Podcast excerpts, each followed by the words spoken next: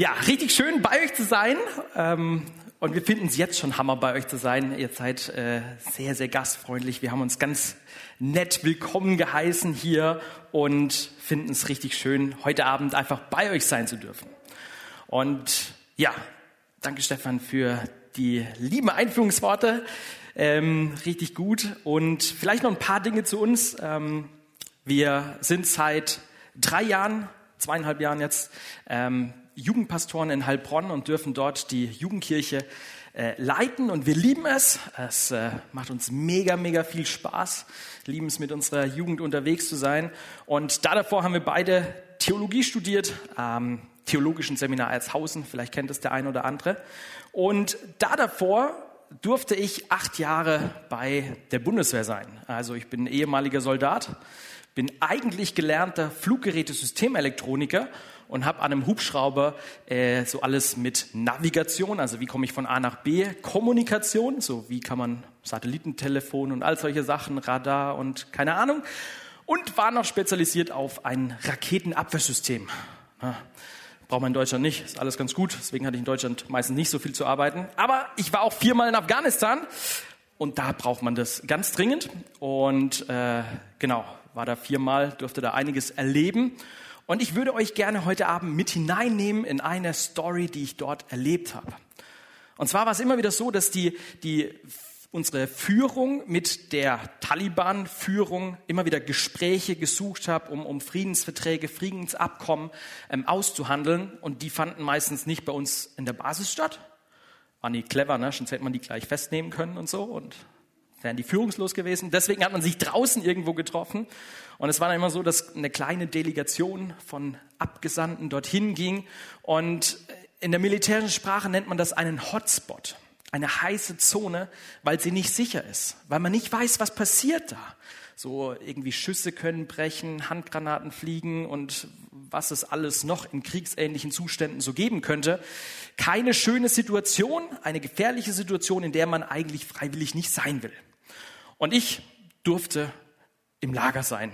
Ähm, ich gehörte nicht zu dieser Abdelegation, das war gut so.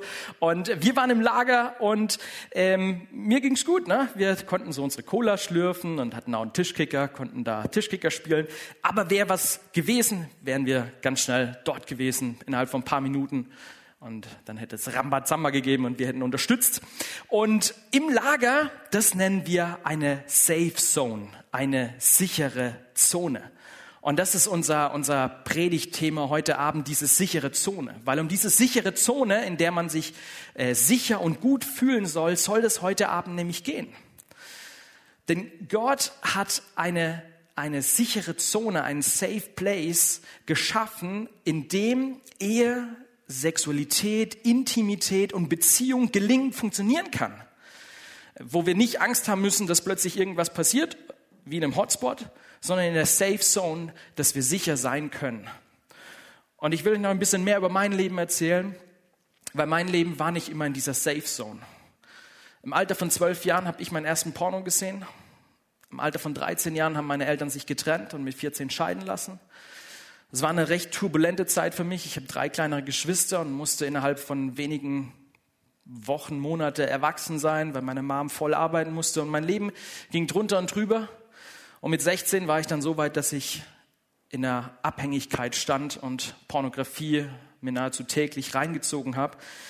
Und ich habe einfach gemerkt, okay, da ist ein Bedürfnis in mir nach Nähe, nach Zärtlichkeit, nach Liebe und Annahme, aber ich still es nicht ganz richtig. Und ich glaube, jedem von uns geht es ähnlich, dass wir dieses Bedürfnis danach haben. Gott hat uns geschaffen zu, zu Liebe, zu Zärtlichkeit, zu Beziehung. Und deswegen ist es gut, wenn wir uns in dieser Safe Zone aufhalten und unterwegs sind. Aber wenn wir in unsere Gesellschaft schauen, dann sehen wir, dass das eben nicht die Realität ist. 40 Prozent aller Ehen in Deutschland werden nach viereinhalb Jahren im Schnitt wieder geschieden. Und ich glaube, mit eines der Hauptgründe, warum Ehe und Sexualität und, und Beziehung nicht funktioniert, ist, weil wir nicht nach den Spielregeln Gottes spielen. Äh, wir bewegen uns außerhalb von dem Ganzen. Und die Frage ist, wie kann aber Ehe gelingen und funktionieren?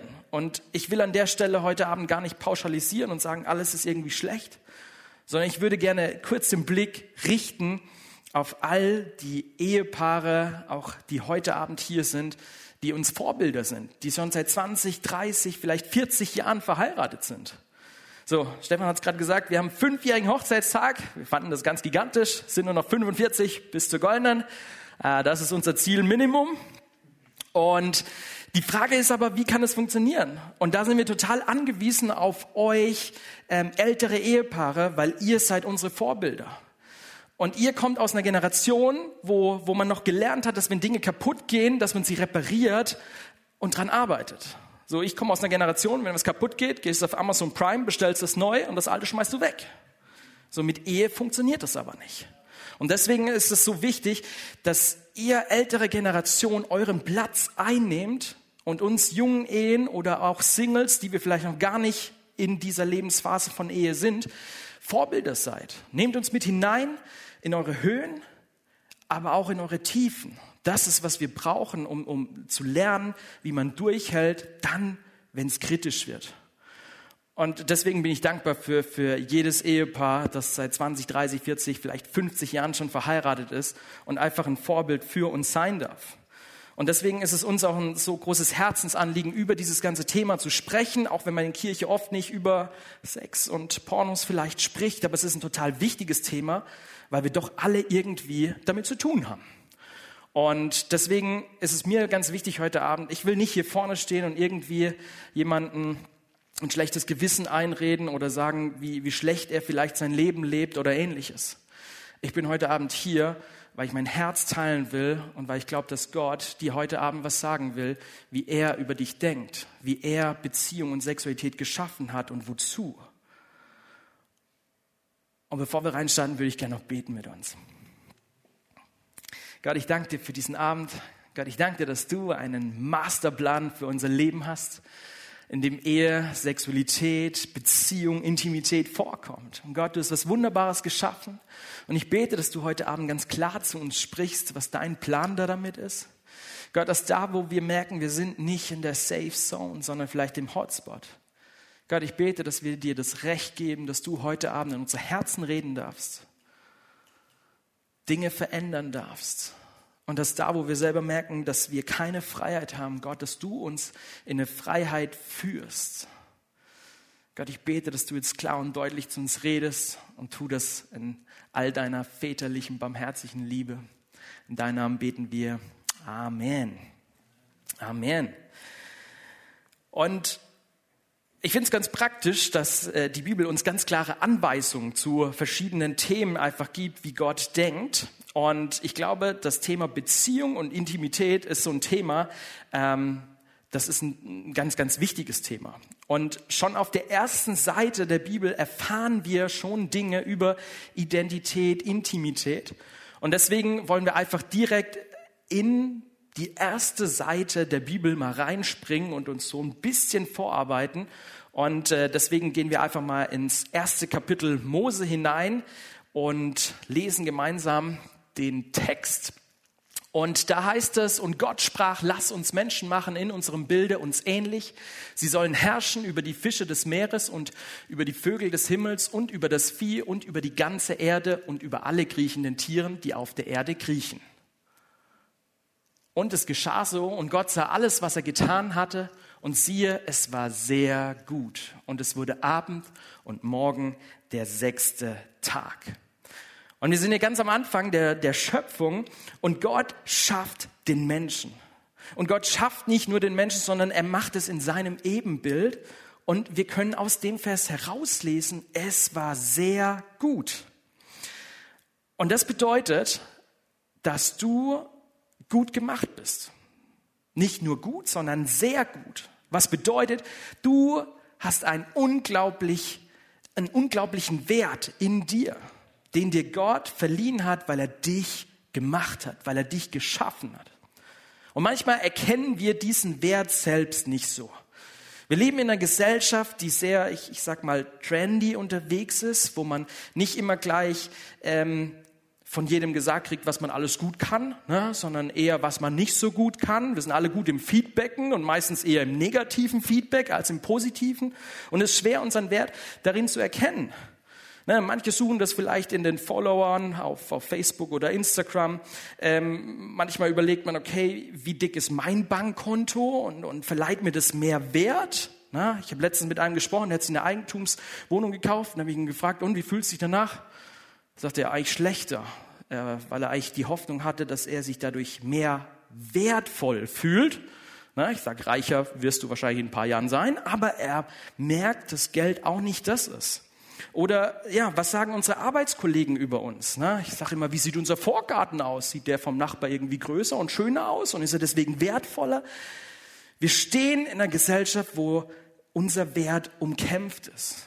Und daher ist es so wichtig, dass wir wissen, unser Wert ist wertvoll, weil Gott uns den zuspricht.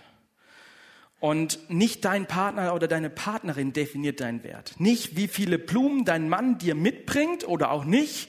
Oder wie viele netten der Kärtchen irgendjemand schreibt oder ähnliches. Du bist wertvoll, egal was dein Umfeld sagt. Und was mir auch total wichtig ist, auch als Single bist du total wertvoll. Du wirst nicht wertvoller, sobald du irgendwie heiratest und den oder die richtige gefunden hast. Das ist ein absoluter Trugschluss. Wie viele Leute kenne ich, die sich selber irgendwie so mitleidig angucken, weil sie Singles sind ähm, und denken, deswegen sind sie nicht wertvoll. Das ist ein absoluter Trugschluss, wo, wo ich heute Abend dir einfach ganz speziell in dein Herz legen will. Gott liebt dich und du bist wertvoll, egal was deine Umstände sind. Und ich glaube, wenn wir das wissen und das verstanden haben, und es braucht seine Zeit, aber wenn wir das verstanden haben, dann müssen wir unseren Wert nicht woanders suchen. Weil wie oft habe ich das schon erlebt, dass irgendwelche Mädels mit irgendwelchen Typen in die Kiste springen, in der Hoffnung, dadurch den Mann an sich zu binden und der soll mir Wert verleihen. Oder wie viele Männer kenne ich, die einfach, weil sie, weil sie, ja, ihre Anerkennung nirgendwo herbekommen und dann einfach flüchten. Und das geht am einfachsten, schnellsten in Pornos. Wo man in seine eigene Traumwelt, auf seine innere Bühne, sage ich immer, verschwinden kann und dort das Leben so ist, wie ich das gerne hätte. Aber es ändert nichts an unserem Wert, weil wir schon wertvoll sind. Und wenn wir das so ein Stück weit verstehen, dann verstehen wir auch, dass die Person rechts und links von uns wertvoll ist. Und auch das ist wieder schwierig zu erkennen, weil wir alle Profis sind im Selfies machen, mit irgendwelchen Filter drüberlegen und einfach nur sagen, hey, das Leben ist so schön und happy clappy. So schaut mal auf Social Media, wie oft seht ihr heulende Leute? Nicht sehr oft, ne? Aber jeder von uns weiß, dass Wein und Trauer zum Leben dazugehört. Haben wir heute Morgen hier erlebt. Und es ist ein Teil da davon. Aber wir, wir drängen das immer schön weg und dadurch sieht jedes Leben einfach immer happy clappy aus, was wieder bedeutet, okay, mein Leben muss so schlecht sein, ne? weil da ist nicht immer alles happy clappy. Aber ich glaube, es ist wichtig zu erkennen, dass der andere auch wertvoll ist. Vielleicht hast du schon Verletzungen erfahren, dass irgendwie Männer dich betrogen haben oder Frauen mit dir gespielt haben. Ey, vielleicht kannst du sogar alle Rachepsalme auswendig, ne? Und, und betest die davor und sagst, Herr, tu irgendwas. Aber ich glaube, es ist wichtig, dass wir anerkennen, dass der andere wertvoll ist. Und dass wir uns auch bewusst sind, dass wir den anderen in seinem Wert berauben können, indem wir beispielsweise Pornos schauen, beispielsweise in Gedanken nicht sauber unterwegs sind und wo, wo wir uns einfach auf Abwege begeben. Und bevor wir richtig in das Thema so, so ganz tief einsteigen, ist mir das ein totales Anliegen zu verstehen. Wir sind wertvoll, der andere ist wertvoll und unser Job ist es, den Wert des anderen hochzuhalten. Gerade in der Ehe, in einer Beziehung, den anderen hochzuhalten, in seinem Wert, ihn zu achten und zu begegnen. Und deswegen, wenn du, wenn du sagen kannst, hey, ich bin wertvoll, und du schaust so rechts und links von dir und sagst, du bist auch wertvoll, dann sag es der Person mal, gib so ein WLAN, High Five äh, oder eine Fistbump und sag dem anderen mal, wie toll du ihn findest und dass er Hammer ist.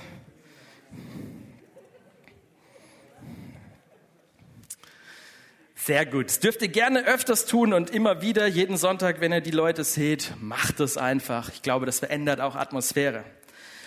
Und dann wollen wir weitergehen. Wir blättern einfach eine Seite weiter, kommen zu Kapitel 2. Und da heißt es im 2. Mose 24 und 25, darum wird ein Mann seinen Vater und seine Mutter verlassen und seiner Frau anhängen. Sie werden zu einem Fleisch werden. Und sie waren beide nackt, der Adam und seine Frau, und sie schämten sich nicht. Gott hat Mann und Frau geschaffen und die beide sollen zusammen sein. Und die beide dürfen sich auch näher kommen. Ne? Gott sagt, die sind beide nackt, sie werden ein Fleisch, bedeutet so viel wie, sie schlafen miteinander, sie vereidigen sich. Im Hebräischen bedeutet es, wie, wie wenn die beiden verkleben miteinander, untrennbar voneinander werden sie eins. Und ich finde dieses Bild total schön, weil es einfach ausdrückt, was, was Gott hier einfach in, in den Menschen hineingelegt hat, nämlich der maximal beste Platz, an dem Sexualität gelingen kann. Und Gott schafft Ehe als einen absolut exklusiven Platz, einen Rahmen, eine Safe Zone. Und ich finde es richtig stark, was Gott da geschaffen hat, weil ich bin davon überzeugt, dass es keinen besseren Ort gibt, an dem neues Leben entstehen und aufwachsen kann. Weil diese Kinder am Vorbild ihrer Eltern Glauben erleben, weil sie am Vorbild ihrer Eltern Liebe und Nähe erleben und die nächste Generation gesund geprägt wird. Das ist, wie Gott sich das gedacht hat, dass, dass all diese guten Werte von Generation zu Generation weiter vermittelt werden am Hand vom Vorbild von gelingender Ehe. Und deswegen hat Gott diesen, diesen Platz geschaffen und, und sagt, hey, Ehe ist der Ort, wo Sexualität gelingen kann und wo es gelingen wird, ähm, wo es hingehört und nur dorthin. Und da leben wir in unserer Gesellschaft manchmal in turbulenten Zeiten, weil die Gesellschaft uns doch etwas anderes erzählt. Aber Gottes Herzschlag an der Stelle ist nicht, dir irgendetwas vorzuenthalten, sondern dich zu schützen und zu sagen, das ist was Gutes für dein Leben. Sex ist was absolut Gutes und Erfüllendes, aber bitte im richtigen Rahmen. Und da ist Gott kein Spielverderber, sondern ein fürsorglicher Vater, der um dich kämpft und um dich wirbt und möchte, dass dein Leben gelingt. Und deswegen die Safe Zone ist der beste Platz, wo das funktionieren kann. Und dann gehen wir einfach mal zurück zu Adam und Eva. Wenn wir eine Seite weitergehen, dann, dann erfahren wir, dass die Mist gebaut haben. So. Puh, kommt da was? Schaut alle nach oben. Ähm, Adam und Eva haben Mist gebaut und sie, sie merken, ähm, Gott hat zu ihnen gesagt, sie sollen nicht von, von, dem einen, äh, von der einen Frucht des Baumes essen und sie haben es trotzdem getan. Und dann ganz spannend, ähm, ihre, ihre Augen werden aufgetan und sie erkennen, dass sie beide nackt waren. Und sie schämten sich. Und wir sehen, ne, vorher waren sie auch nackt, das musste man ihnen nicht sagen, ne? das war ihnen irgendwie klar. Aber jetzt gab es irgendwie, ich nenne es mal einen Treuebruch. Irgendwas ist passiert. Und sie versteckten sich vor Gott und wollten erstmal fern von ihm sein. Und dieser Treuebruch erleben wir beispielsweise auch in Ehe, in Beziehungen, ähm, wo es immer mal wieder zu genau diesem Bruch kommt. Und da ist Pornografie eine Sache, die einfach Sexualität, Ehe und Intimität angreift. Und das hat massive Auswirkungen auf uns. Und nur mal ein paar Auswirkungen von Pornografie aufzuzeigen. Das Erste, was passieren wird, ist, dass wir eine Werteverschiebung erleben. Werteverschiebung in, in unserem Verständnis, wie gehen wir mit dem anderen Geschlecht um. Denn die meisten, die Pornografie konsumieren, betrachten das andere Geschlecht irgendwann nicht mehr als kompletten Menschen und Personen, wie Gott sie geschaffen hat, sondern reduzieren sie auf ihren Körper. So wird der Körper des anderen Geschlechts einfach nur noch ein Stück Fleisch, das zu meiner Begierde da ist. Und wir rauben wieder Wert und wir verletzen ganz viel. Zudem verändert sich unser Blick auf die Exklusivität von Sexualität. Weil wir lernen in, in, in, in Pornos, wenn mir etwas nicht gefällt, dann klicke ich es einfach weg. Und diese Welt ist so groß, dass wir es nicht schaffen werden, alle Clips und alle Bilder, die es pornografisch auf diesem Planeten gibt, 1,1 Milliarden Webseiten, durchzuklicken. Und deswegen gibt es so viel Abwechslung. Was aber bedeutet, dass wir verlernen, uns ganz exklusiv für eine, für eine Frau, für einen Mann unser ganzes Leben lang festzulegen und zu binden, was das Beste für unser Leben ist. Wo Gott sagt, das ist es. Aber wir verlernen diesen Wert. Ähm, und das hat viele, viele weitere Auswirkungen, weil wir beispielsweise anfangen zu vergleichen. Was gefällt mir, was gefällt mir nicht und wie sieht es aus? Sexuelle Störungen können entstehen.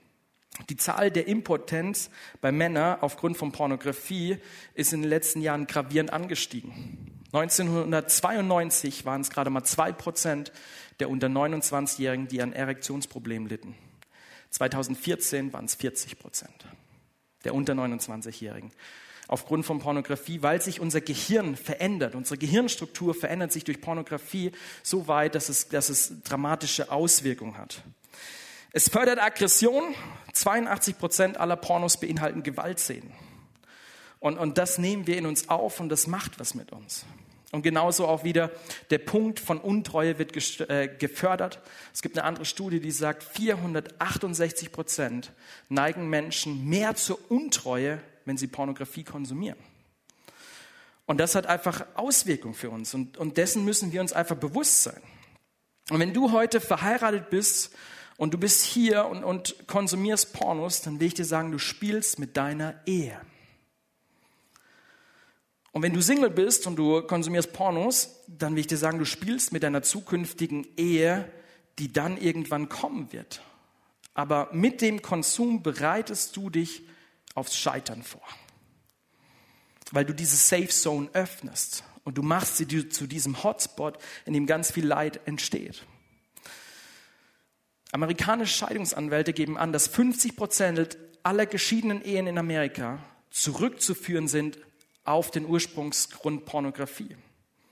Das heißt nicht, dass die einmal ein Porno gesehen haben und zack waren die vom Scheidungsanwalt, aber es ist eine Verkettung, weil es passiert auch was in meinem Gegenüber. Misstrauen, Wut, Angst, all diese Sachen kommen auf.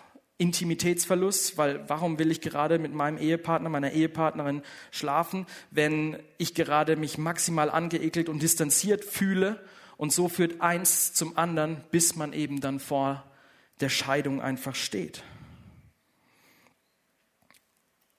Und Pornografie wird uns beziehungsunfähig machen. Weil wir lernen, dass Sex nur noch für unsere eigene Befriedigung da ist, ähm, aber nicht für ein gemeinsames Erleben, wie Gott es eigentlich geschaffen hat. Und vielleicht so nebenbei, wenn du heute hier bist und du weißt, dass du mit deiner zukünftigen, deinem zukünftigen schon schläfst, obwohl ihr noch nicht verheiratet seid, auch da will ich euch sagen, ihr bereitet euch aufs Scheitern eurer Ehe vor, weil ihr euch etwas nehmt, was euch noch nicht zusteht. Gott will euch segnen und Gott wird euch segnen und er sagt, lebt das erst aus, wenn ihr verheiratet seid. Viele Beziehungen gehen daran zugrunde, dass man körperlich zu schnell zu weit geht und eine emotionale Beziehung noch nicht aufgebaut wurde. Und deswegen ist, ist Gottes Wort ganz klar auch wenn viele etwas anderes behaupten, auch Theologen, die sagen, hey, das steht heute so nicht mehr klar drin. Ich sehe es an so vielen Ecken und Enden, der Herzschlag Gottes, wenn er sagt, ein Mann, eine Frau, sie sollen ein Leib werden und nie wieder mehr auseinandergehen. Und das bedeutet, dass sie verheiratet sind und Ehe einfach leben. Und wenn du heute Abend hier drin sitzt und feststellst, hey, ich bin überhaupt nicht betroffen und du bist maximal schockiert gerade von dem, was ich sage, dann sei gesegnet und ich ermutige dich, bete für diejenigen, die damit einfach Probleme haben. Und pass auf, dass du nicht selber dort hineingerätst. Und wenn du heute Abend hier drin sitzt und feststellst, hey, ich bin betroffen, dann darfst du heute etwas ändern. Und ich will dich ermutigen, ähm, dass du eine Entscheidung triffst, obwohl du vielleicht innerlich sagst, hey, ich habe das schon 2300 Mal versucht. Und ich kenne dieses Gefühl sehr gut, weil ich bestimmt die 3200 Versuche in meinem Leben selber durchlaufen habe. Aber ich glaube, der Gott, der dich beruft und befähigt, ihn zu ehren, befähigt dich auch, ein Leben in Reinheit zu leben. Und auch wenn du das vielleicht emotional nicht greifen kannst, lass mich dir heute Abend sagen, dass Gott in dein Leben eingreifen kann, wenn du es zulässt und dir Freiheit schenken willst. Und ich habe uns zwei Bilder mitgebracht, wie Sexualität aussehen kann. Und das erste, ein prasselndes Kaminfeuer, sehen wir hier. Ich sage, Sexualität könnte genau so aussehen. Ich beschreibe mal eine Situation, in die das einfach hineinpasst. Stellt euch vor, ihr Männer führt eure Ehefrauen aus, ihr geht richtig schön zum Italiener, gibt einen richtig guten Vorspeisensalat, Pasta, Pizza und Tiramisu. Ihr kommt heim, macht noch eine Flasche Rotwein auf und dann habt ihr den besten Sex eures Lebens vor diesem Kamin. Okay, manche schmunzeln, Kirche redet man nicht so oft darüber, aber eigentlich ist wahrscheinlich genau das, was wir uns alle wünschen, vorstellen und denken, yes, so heiß und innig, schön könnte das Ganze sein. So hat sich Gott Sexualität erdacht, erschaffen und gesagt, lebt das genau in dem Rahmen. Das ist die eine Variante, wie Sexualität aussehen kann. Die zweite sieht so aus wie auf dem Bild. Dann ist es ein, ein ein Waldbrand. Nicht mehr schön, zärtlich, romantisch, sondern jetzt ist es nur noch zerstörend. Und ich glaube, Sexualität kann nur auf die ein oder andere Weise gelebt werden. Ein Zwischending gibt es nicht. Und deswegen liegt es an uns, wie, wie wir uns entscheiden, was wir einfach tun wollen. Und ich will dich ermutigen, wenn du einfach heute Abend hier bist und sagst, okay, ich möchte etwas ändern in meinem Leben auch wenn ich nicht weiß wie, aber ich will das tun, will ich dir heute Abend kurz sechs Punkte mit an den Weg geben, wie du rauskommen kannst aus Pornografie. Und lass mich dich noch ermutigen, so viele Menschen vor dir haben es schon geschafft. Meine Frau und ich, wir begleiten ganz viele Menschen, haben das in den letzten 13 Jahren schon sehr erfolgreich mit Gottes Gnade tun dürfen. Und deswegen glaube ich, dass auch du, wenn du da drin steckst, einfach Freiheit erleben kannst. Und diese sechs Punkte können wir mal anwerfen. Das erste ist Ziel setzen. Du brauchst ein Ziel vor Augen, um das zu tun. Und deswegen ist meine erste Frage an dich, was ist deine Motivation, dass du aufhören möchtest, das Zeugs dir reinzuziehen? Diese Motivation ist total wichtig, weil es wird wieder ein Tag der Anfechtung kommen, wo Gedanken und Bilder uns versuchen, irgendwo reinzutreiben. Und dann ist es wichtig, dass wir diese Motivation hochheben. Das kann deine Ehe sein, das kann deine Kinder sein, das kann dein Glaube sein. Das kann ein sozialethischer Grund haben, weil die ganzen Darsteller und Darstellerinnen auch nicht so toll behandelt werden. Durchschnittliches Lebenserwartung eines hauptberuflichen Pornodarstellers liegt bei 37 Jahren aufgrund von Alkohol, Drogen und Suizid. Und deswegen ist wichtig, eine Motivation zu haben. Und wenn wir dann eine haben, dann empfehle ich dir die 90-Tages-Challenge. 90 Tage, keine Pornos, keine Selbstbefriedigung, keine Gedanken an Sex. Das klingt erstmal crazy für den einen oder anderen, aber unser Körper braucht diese Zeit, um sich wieder zu regenerieren. Weil wir durch die Pornos, die wir sehen, unsere Gehirnstrukturen verändert hat, sind wir abhängig geworden von unserem körpereigenen Stoff Dopamin. Das ist ein Glücks Gefühl, Glückshormon, was jeder von uns braucht zum Leben, was gut ist, was wir erleben, wenn wir ein Erfolgserlebnis haben, wenn wir beim Sport gut waren, wenn wir Schokolade essen, wird Dopamin auch ausgeschüttet und es ist gut. Aber es kann zu viel werden und in Pornos erleben wir ein viel zu viel. Und unser Körper regelt es selber wieder, aber er braucht drei Monate, um auf ein normales Level zu kommen. Und deswegen ist das ein gutes Ziel, erstmal 90 Tage da so eine Abstinenzphase zu erleben. Und dann ist der zweite Punkt, ist analysiere dein Ritual. Das klingt jetzt erstmal sehr komisch. Wie, wie ist das? Um dieses Ritual zu analysieren, stelle ich immer drei Fragen. Und die ersten zwei sind, wann schaust du Pornos und wie schaust du Pornos? Einfach um so eine Routine herauszufinden, wie ticke ich, damit wir da nachher Hürden aufbauen können. So, wenn ich die Zeit kenne und den Ort und auch weiß wie, dann kann ich Hürden aufbauen. Beispielsweise hatte ich mal einen 14-Jährigen, der von der Schule heimkommt, seinen Ransen in die Ecke schmeißt und Pornos schaut, Montag bis Freitag, um vom Stress runterzukommen. Also habe ich mit ihm beschlossen, wir tun deinen Rechner aus deinem Kinderzimmer ins Wohnzimmer, wo deine zwei kleinen Geschwister spielen und deine Mom Mittagessen macht. Und John habe ich seine Routine unterbrochen, dass er nicht mehr von der Schule heimkommt und sich das reinziehen muss. Und die dritte Frage, die ich stelle, ist, warum? Warum tust du es? Weil wir schauen nicht einfach nur Pornos, damit wir Pornos schauen, sondern wir versuchen irgendwas zu kompensieren. Und beispielsweise bei dem Jungen war es Stress und ich habe gesagt, okay, lass uns an deinem Stresslevel, Stresspotenzial einfach arbeiten. Und deswegen ist das eine wichtige Frage, die Frage nach dem Ritual, damit wir Hürden aufbauen können.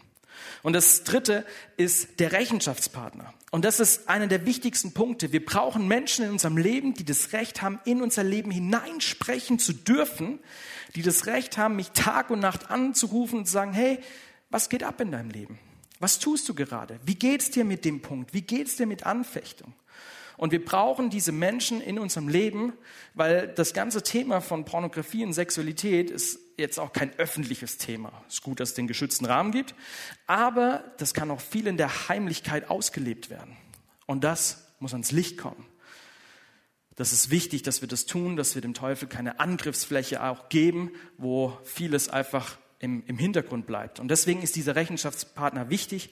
Ich empfehle immer so zwei bis drei Rechenschaftspartner im Leben zu haben weil die verändern sich auch, Freundschaften verändern sich, jemand zieht um oder ähnliches. Aber es ist wichtig, dass wir kontinuierlich einfach Rechenschaftspartner in unserem Leben haben. Und dann ist der vierte Punkt Vergebung. Und Vergebung ist als allererstes mal wichtig, dass wir die Vergebung von Gott annehmen. Vergebung ist am Kreuz. Und ich kenne das selber aus meinem Leben. Jedes Mal, wenn ich wieder gefallen bin, habe ich die nächsten drei Tage keine Bibel gelesen, nicht gebetet, keine Zeit mit Gott verbracht, weil ich mich so klein und, und geschämt habe. Und nach drei Tagen kam ich irgendwie wieder angekrochen zu Gott und, und Gott stand schon längst da und hat gesagt, du Trottel, warum hast du drei Tage gebraucht? Und wenn wir jetzt zwischen Sünde und Sünde unterscheiden würden, was wir nicht tun, dann sage ich, wäre es die größere Sünde, drei Tage von Gott getrennt zu sein, als ein Porno gesehen zu haben.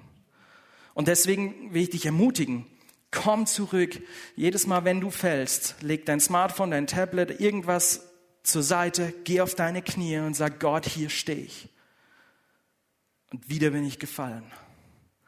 Und vielleicht bist du an dem Punkt, dass du sagst, ich glaube, Gott kann mir nicht mehr vergeben.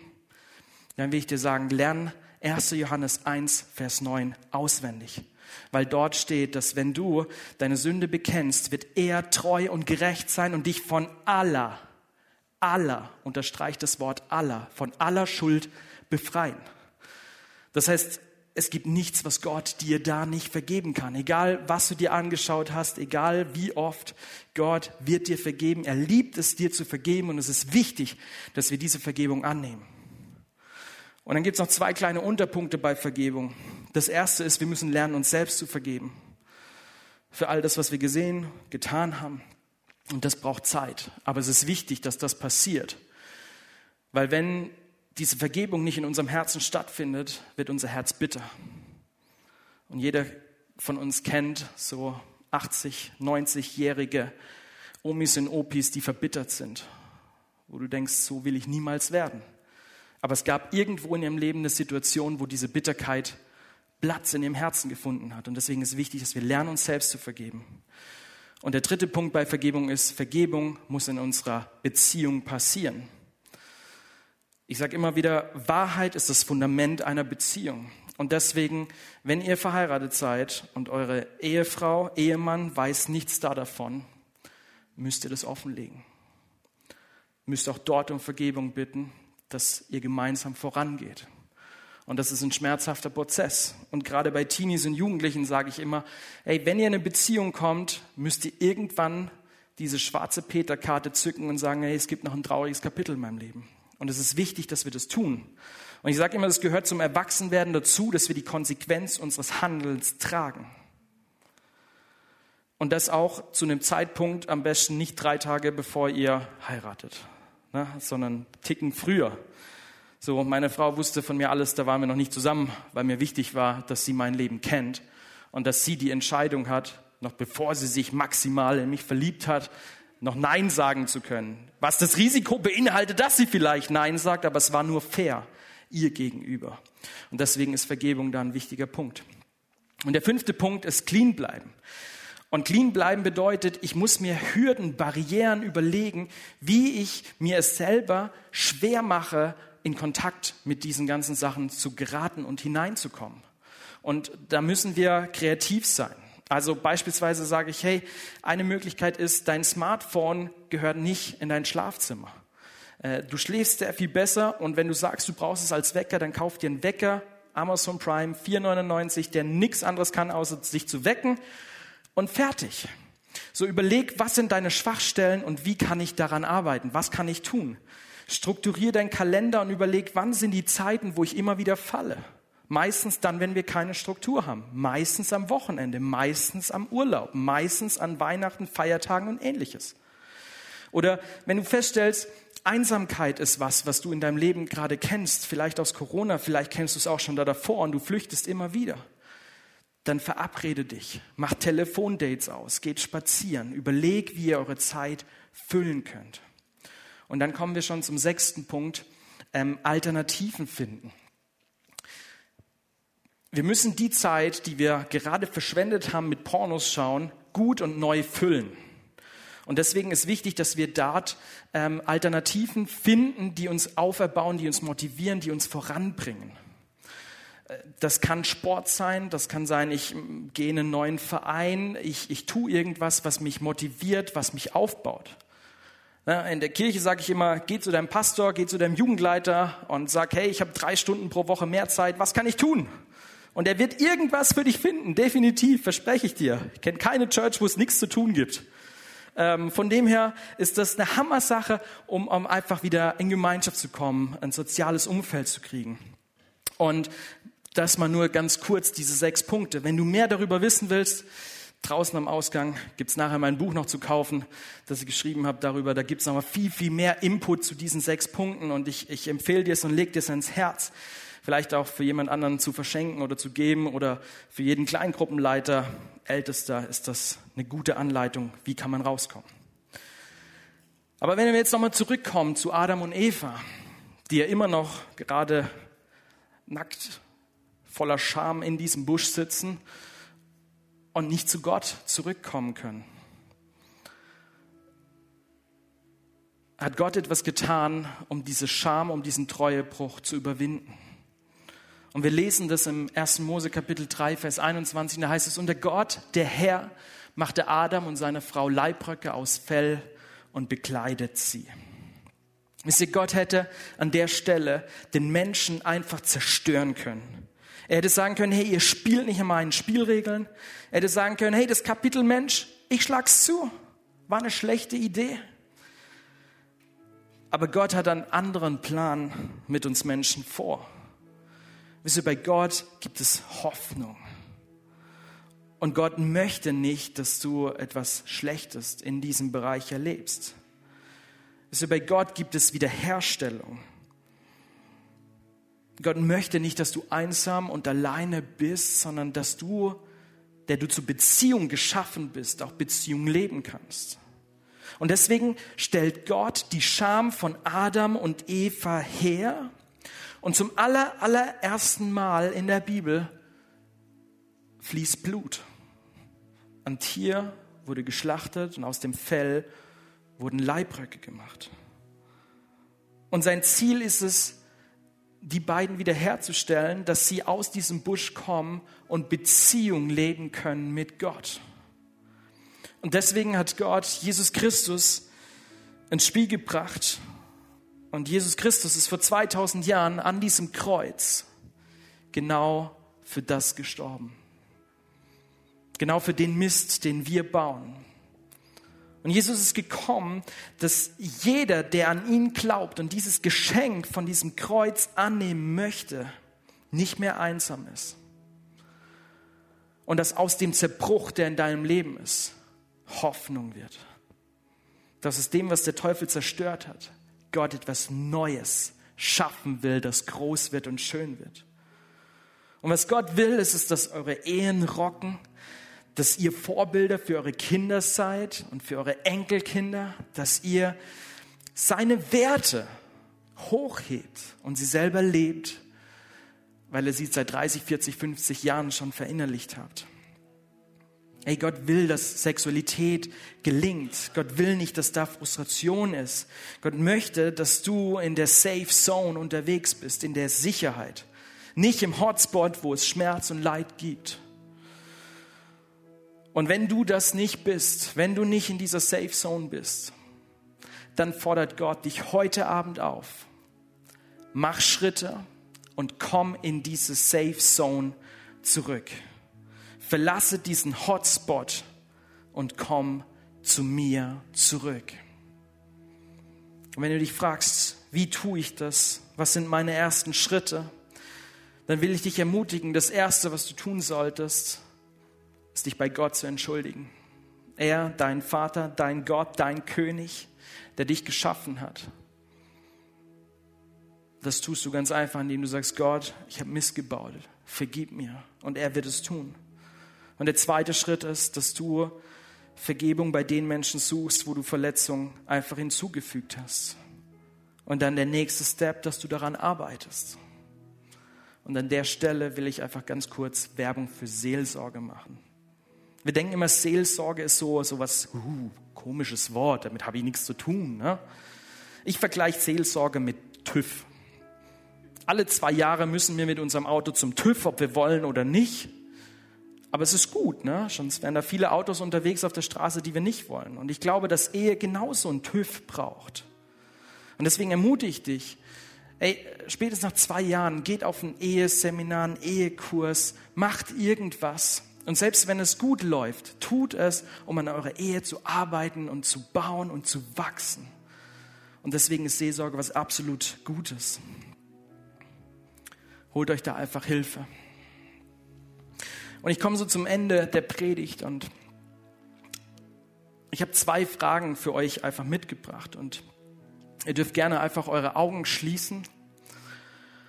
Und meine erste Frage richtet sich an diejenigen, die diesen Jesus, diesen Gott noch nicht kennen. Die einfach sagen, hey, ich habe das noch nicht ganz verstanden. Die aber feststellen, hey, irgendwas gibt es, und ich möchte diese Beziehung leben wie Adam und Eva, die mit Gott durch den Garten unterwegs waren und Beziehungen gelebt haben. Und wenn du heute Abend einfach hier bist und sagst, hey, ich habe noch nie eine Entscheidung für Jesus getroffen, ich habe noch nie diesen Schritt gewagt, oder vielleicht bist du auch noch nicht so weit, aber du sagst, du willst einen Schritt heute Abend weiter auf Gott zugehen, dann will ich dir gleich die Möglichkeit geben, dass du deine Hand hebst und ich würde gerne für dich beten. Weil das ein sehr persönlicher Moment ist, bitte ich euch wirklich alle, die Augen zuzumachen. Und ich werde gleich von drei runterzählen und wenn ich bei eins bin, darfst du deine Hand heben, wenn du das möchtest. Drei. Gott liebt dich. Zwei. Er hat einen so großen Plan mit dir vor, er übersteigt dein Denken. Eins. Wenn du gemeint bist, darfst du jetzt deine Hand heben. Danke. könnt eure Hände runter tun. Ich würde gerne für euch beten. Gott, ich danke dir für jede Hand, die jetzt hochgegangen ist, für jede Entscheidung, dir einen Schritt näher zu kommen und Ja zu dir zu sagen. Gott, ich bete, dass du einfach in dieses Leben hineinkommst und dass du einfach jetzt alle Freude, alle Fülle bist. Gott, ich bete, dass einfach das Alte ähm, einfach rausgehen darf. Gott, ich danke dir, dass du Vergebung jetzt einfach aussprichst und zusprichst und Heiliger Geist, dass du einfach mit deiner Liebe in dieses Leben hineinkommst. Gott, ich danke dir dafür. Amen. Und wir lassen unsere Augen immer noch zu. Und ich habe eine zweite Frage, die an jeden in diesem Raum gerichtet ist. Und die Frage, oder was heißt die Frage? Du stellst fest, dass du heute Abend hierher kamst und während dieser Predigt merkst du, wie Schuld, wie Mist auf deinem Leben einfach liegt. Und du merkst, wie diese Schuld dich erdrückt und du sagst, du willst Freiheit haben, du willst Wiederherstellung haben, dann will ich dich ermutigen, dass heute Abend genau an diesem Ort Wiederherstellung möglich ist und Gott in dein Leben hineinkommt, deine Ehe neu macht, dich neu macht. Und wenn du sagst, ich brauche diese Hoffnung, dann will ich dich ermutigen, und alle haben ihre Augen zu, will ich dich ermutigen, dass du einfach auch jetzt deine Hand hebst an dem Platz, wo du bist und sagst, Gott, komm du in mein Leben ganz neu hinein, hilf du mir. Gibt es jemanden, der das tun möchte heute Abend? Danke, danke, danke.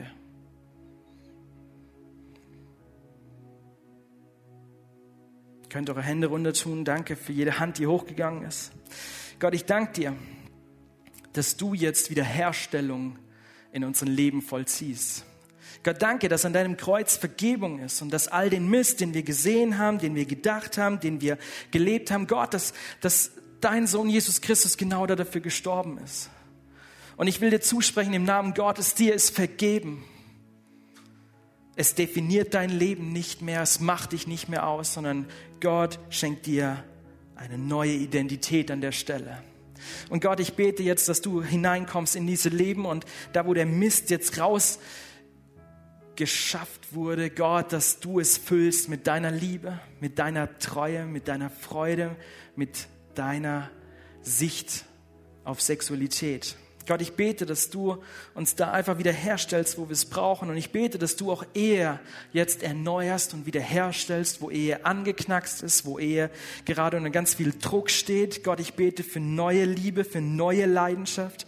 Gott, ich bete, dass wir den, den Wert unseres Partners, unserer Partnerin einfach hochheben und dich damit ehren, indem wir unsere Frauen und Männer einfach lieben und ehren. Und ich bete, dass du uns segnest. Gott, ich bete, dass du Familie segnest gerade jetzt in, in Corona-Zeiten bete ich wirklich für jedes Elternteil, das kleine Kinder hat und, und wo, wo dadurch vielleicht gerade ganz viel Stress und, und Frustration da ist. Gott, ich bete, dass du Geduld schenkst, dass du Liebe schenkst und dass du ja, die Unterstützung täglich bist, die wir brauchen, um gut durch diese Zeit zu kommen.